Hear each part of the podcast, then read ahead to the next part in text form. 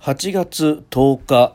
水曜日、こんにちは、飯田浩二です。沖の飯田浩二ザデイリーニュースでは、私、飯田が取材や事実をもとに日々のニュースを読み解いてまいります。一緒に希望を見出しましょう。え今日取り上げるニュースですが、まずは岸田内閣総理大臣自民党総裁は、え内閣改造と党役員人事を行いました。え夕方6時から記者会見を行っております。えー、それからですね中国と韓国の間の外相会談が行われております。山東省青島で昨日の夜行われたということでありますが、えー、中国側は半導体のサプライチェーンをめぐって韓国がアメリカに傾斜しすぎないよう注文をつけたということであります。それから安倍元総理大臣が奈良市で銃撃され暗殺されたという事件について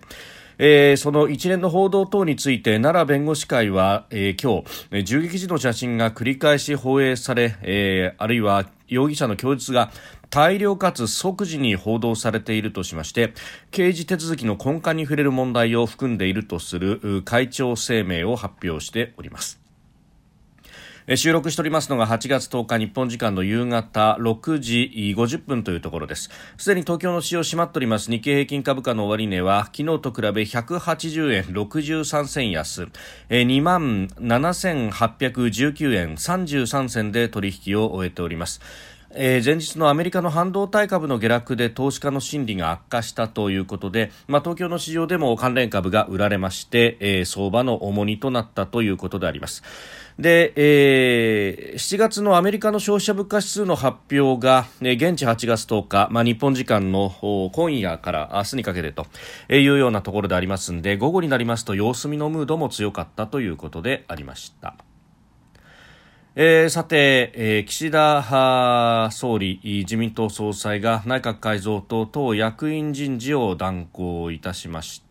えー、第2次岸田改造内閣が発足という形になりました、えー、午後には皇居で認証式が行われまして正式に内閣が発足。そして夕方6時から記者会見が行われております。でこの後ですけれども、まあ、7時過ぎから、えー、最初の初閣議が行われましてでその後8時頃からうん官房長官の会見等が行われるという運びとなっております。で総理はこの記者会見の中で有事対応の政策断行内閣であるというふうに、まあ、この内閣を位置づけました、えー、骨格を維持しながら有事に対応する政策断行内閣として、えー、山積する課題に経験と実力を兼ね備えた閣僚を起用したというふうに言っております。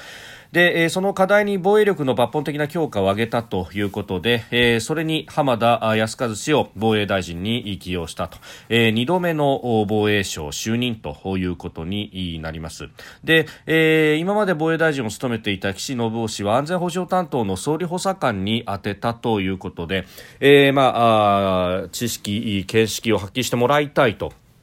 えー、いうことを、まあ、おっしゃっておりますけれども、まあ、顔ぶれを見ますと、派閥均衡の顔ぶれと、えいう形が非常に色濃く出た形になりまして、まあ、ということはですね、まあ、仕事のその手腕というよりも、派閥というものを、まあ、前面に押し出す形の、うん、人選になったと。まあ、あのー、今日が、えー、この、顔ぶれの正式な改造内閣発足ということになりますけれどももうすでに今朝の朝刊の段階で、えー、全ての中身が決まっていたというようなことにもまあこれ現れているようにですね、まあ、20年、30年ぐらい前の政治のやり方にどんどんと戻っていってるなという感じは非常にするという形であります。まあ、あのそして骨格の維持というふうに言いましたけれども、まあ、留任した方々を見ますと、うん、財務大臣であったりとか外務大臣であったりとか、あるいは官房長官というところが留任という一方で、えー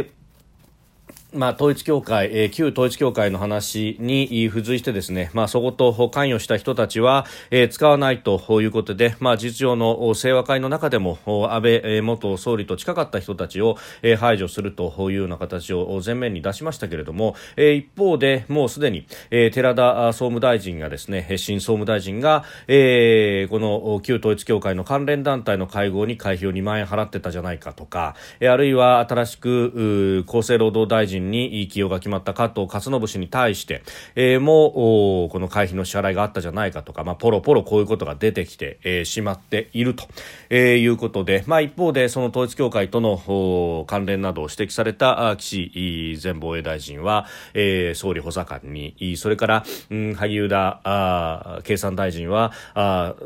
政調会長にという形で、えーまあ、役職はついておりますけれどもいずれも、まあ、政策を実際に切り回すというところからは離れた、形になっております。でさらに、まあ、高市早苗政調会長が、えー、閣内に入って、えー、経済安全保障担当の内閣府特命担当大臣になると、えー、いうことでありますけれども、まあ、ここの部分はですね、えー、このすでに、えー、経済安全保障関連法は全国会で成立をしていると、まあ、この法律は、ね、まだまだあこれから先ブラッシュアップしなければならないところが多いということは前々から言われてておりまして、えー、そして、えー、高市氏もですね、えーまあ、議員あるいはあ政調会長という立場から、あのー、この通常国会の予算委員会の一番最初の質問の中でも、まあ、質問に立って、えー、そしてこの安全保障関連法について、えー、突っ込んだ、えー、質疑をしておりました。でその中では、えー、セキュリティクリアランスの問題について、まあ、機密情報等々に触れるという人に対して適格性をきちっとこう判断をしていくということ、まあ、すでに、えー、国家公務員やそれに準ずる人たちに関してはこの、えー、特定秘密保護法というものによって、えー、ある種のセキュリティクリアランスがなってているわけでありますが、えー、他方、例えば学術的な部分であったりとか、えー、一般の人たちでも研究などで、えー、機密に触れるという場合の適格性のチェックというものはまだまだ、えー、そこのところは法律が出来上がっていない、まあ、もっと言えばスパイ防止法等々を作るというようなことをしなければ、えー、この情報であるとかあるいは技術というものの流出が止まらないということがあるので、まあ、この法律はもっと作り変えなければいけないしそこにおいて、えー、この経済安全保障担当大臣という、えー、役職は非常に、えー、仕事の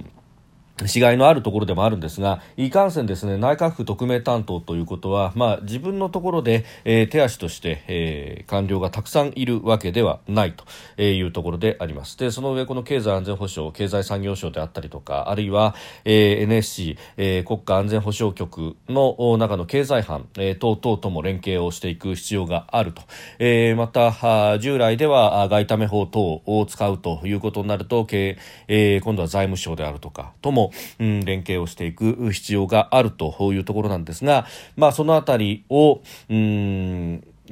どう横串を刺していくかというところ、まあ、それは、うんまあ、手足となるこの機構をどこまで作れるかというところにもかかってくる部分がありますので、まあ、あ場合によってはですね、えー、名前だけで、えーまあ、閣内にいるということでなかなかこう自由な発言であったりとか行動ができないということを狙っているのかと。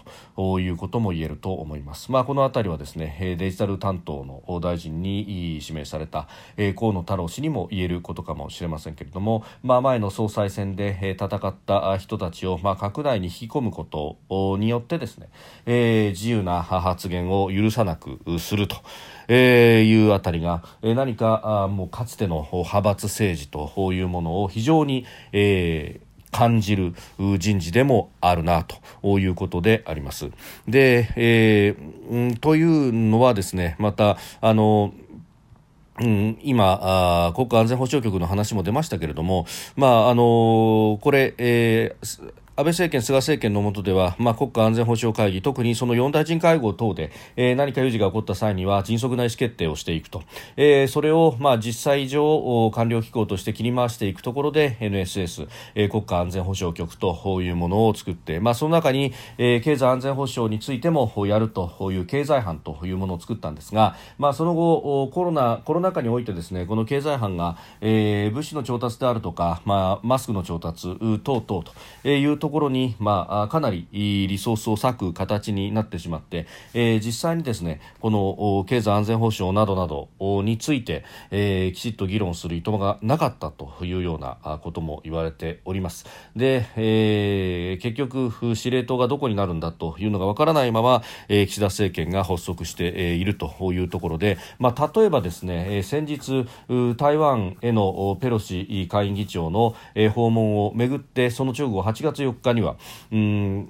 弾道ミサイルが中国から台湾の周りに発射されてそのうち5発は、え、日本の排他的経済水域 EEZ の中に着弾をしたと、えー、撃ち込まれたということがありました。でこれに際してですねじゃあ岸田総理がこの4大臣会合と NSS、NSC を使ったかというと、え、実は総理同棲を見てもですね、まあ、そういった、え、ものを使っていない。NSC の4大臣会合が招集もされていないようだと、え、いうことであります、えー、報道によればなんですがこの弾道ミサイルが発射されたのは、えー、午後3時頃だということでありますが、まあ、この辺りの総理動静を見るとですね、えー、全くそういった動きは見せていないと、まあ、4時半過ぎからあ政府官房長官であるとか危機管理官であるとか、えー、あるいは NSS 安全保障局の次長や情報官らが、えー、入ってと、まあ、いうことで、まあ、この辺りはですね、まあ、かつてのそのうん災害等が起こった時に、まあ、総理のもとに参集する人たちというのは確かに集まってはいるんですけれども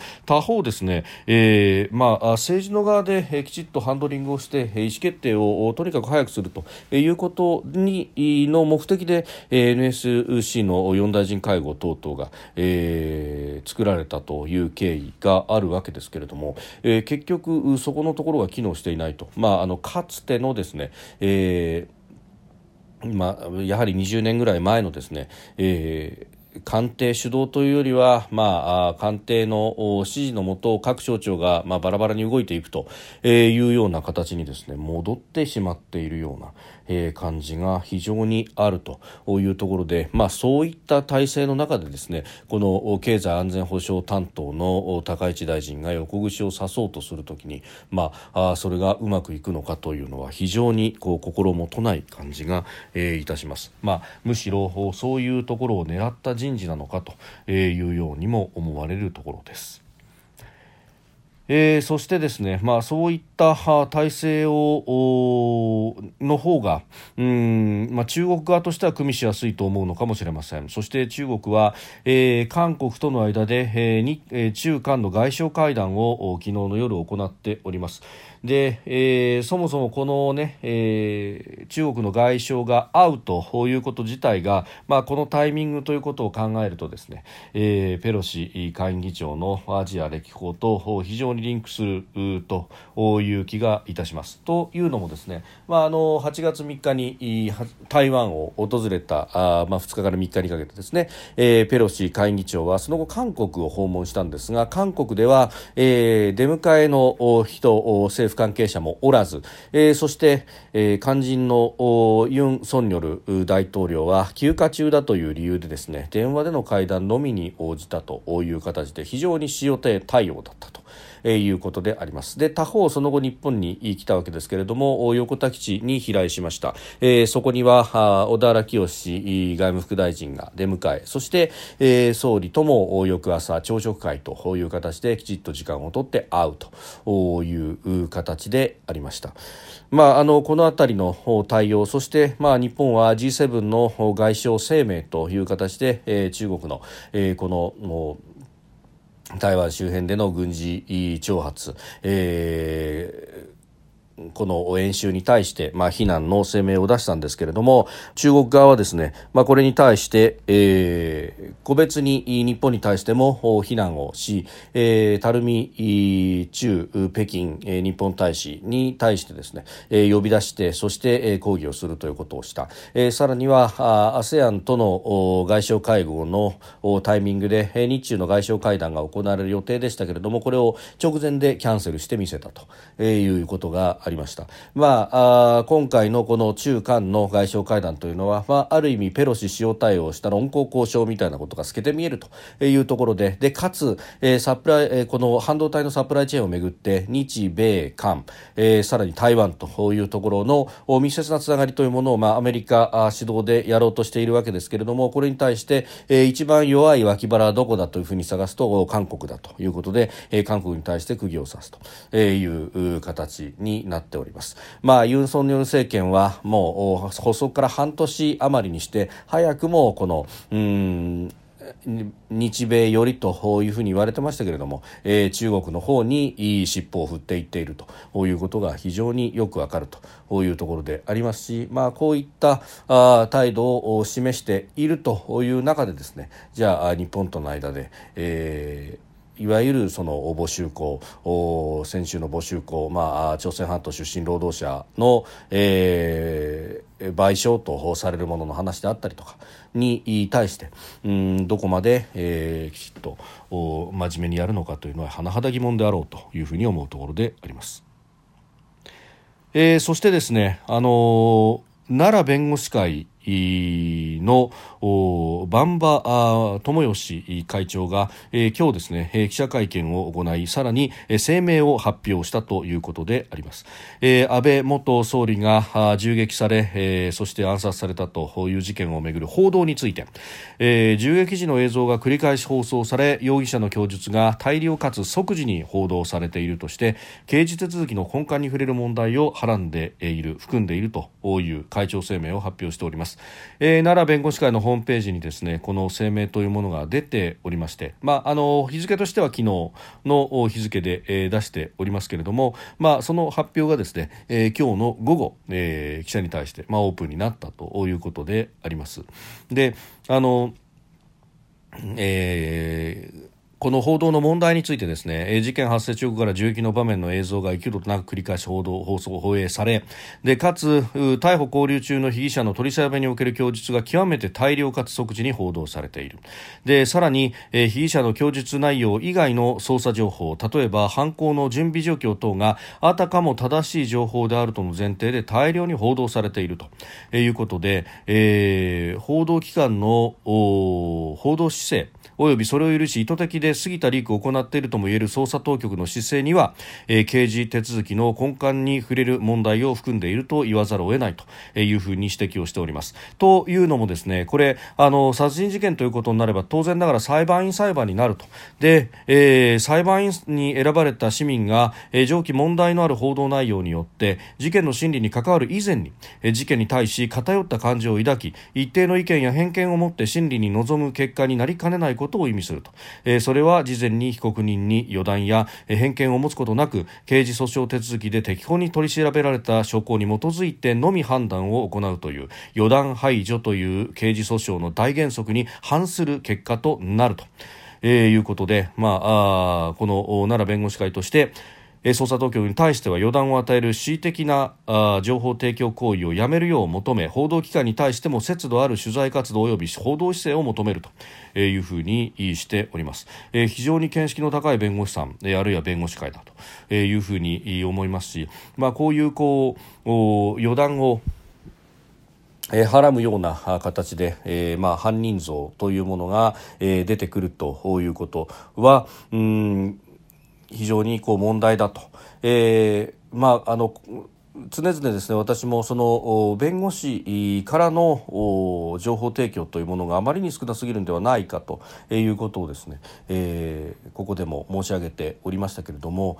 やはりそうしたことを危惧している方々もいるんだなと、まあ、あのこういったことも含めてですね、えーまあ、公正で、まあ、そして、えー自由な報道というものが、えー、なされるべきなんではないかというふうに思います。えー、何かこう犯人のですね、えー、行動が、えー、被害者に由来するものであるかのような、えー、報道がなされるということは甚だ問題であろうということも強く思うところでありますし、まあ、そうした報道を続けているということが結局はうん報道そのものの信頼性であったりとか、えー、自分たちで、えー、自分たちの首を絞める行為にもなりかねないというふうに強く危惧するところであります。